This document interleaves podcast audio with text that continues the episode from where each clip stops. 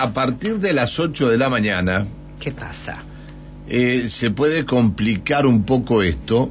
Yo no sé si la van a cortar, pero tal vez alguien arriba de la ruta puede llegar a ver, porque la gente del FOL, del Frente de Organizaciones en Lucha, se va a convocar en las, en las puertas del Instituto Provincial de Vivienda y Urbanismo. Eh, esto eh, puede traer algunas complicaciones. No sé si van a cortar o no van a cortar, pero sí allí se van a convocar. ¿Y por qué se van a convocar? Porque hace un tiempo atrás les habían prometido 140 puestos de trabajo, tres meses más o menos atrás. Sí. 140 puestos de trabajo, cosa que no se concretó, según denunciaban en un documento que dieron a conocer en el día de ayer. Se preguntan en el título de este documento, Gutiérrez y los puestos de trabajo. Diego Mauro es el referente del Folora. Diego, buen día. Bueno, buen día, Pancho, ¿cómo andas? Bien, ¿cómo estás, querido? Bien. Bueno, bueno, me alegro mucho. Sí, eh, esto, esto nunca lograron que esto se concretara, nunca hubo una propuesta laboral para ustedes para estos 140 puestos de trabajo.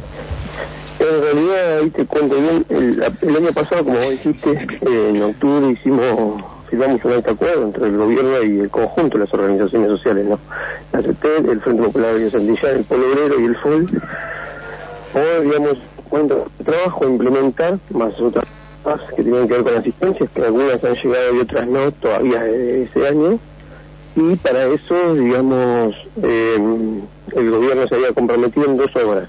Una que dependía exclusivamente de desarrollo social y la otra un proyecto de nación del barrio Tierra para que nuestros compañeros y compañeras trabajen. Bueno, eh, el tema del papelerío de las cooperativas, el listado de los compañeros, de las compañeras y demás, eh, llegó su tiempo, nosotros lo presentamos antes de que termine diciembre, hicimos dos reuniones con funcionarios eh, de Desarrollo Social y del IPB, en lo cual acordamos que el día 10 de enero, o sea, el día de hoy, arrancamos a trabajar con la ropa de trabajo y con las áreas concretamente que dependen de desarrollo social para poder llevar adelante eso. Bueno, nosotros hoy nos vamos a presentar a trabajar eh, porque el gobierno de la provincia cumplió con, con lo acordado. Es el día de hoy, no tenemos la ropa de trabajo, los compañeros y las compañeras pagaron el monotributo, tenemos pago el seguro que eh, cuenta, digamos, por parte de los compañeros y al día de hoy no hay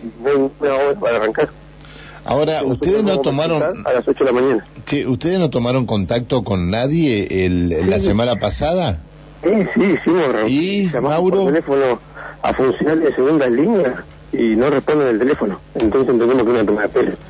Esto, digamos, un acuerdo, digamos, el ahora ministro eh, Abel y Luca se comprometió y lo tiene que resolver. Y los funcionarios que quedaron a cargo de las reuniones fueron sí, sí, entreguen el listado, sí, sí, sí, sí, sí, sí. Hicimos todo lo que teníamos que hacer.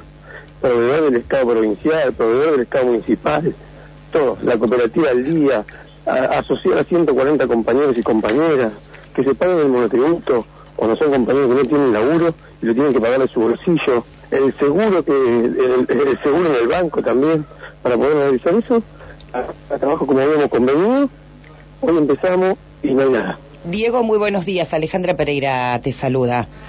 Buen día, ¿cómo va? Buen día. Eh, con respecto, te estaba escuchando al tema del monotributo, es decir, ustedes se inscribieron al monotributo y ahora, digamos, en las condiciones como están hoy, ¿quién paga eso? Y lamentablemente lo, tienen que, lo tenemos que pagar los compañeros y las compañeras que van a trabajar. Eh, porque eh, eso, eso estaba convenido, pero el problema es una cosa es pagar el monotributo para empezar a trabajar y otra cosa pagar el monotributo y no tener que nada para trabajar, ¿no? Lo mismo que el seguro. Sí.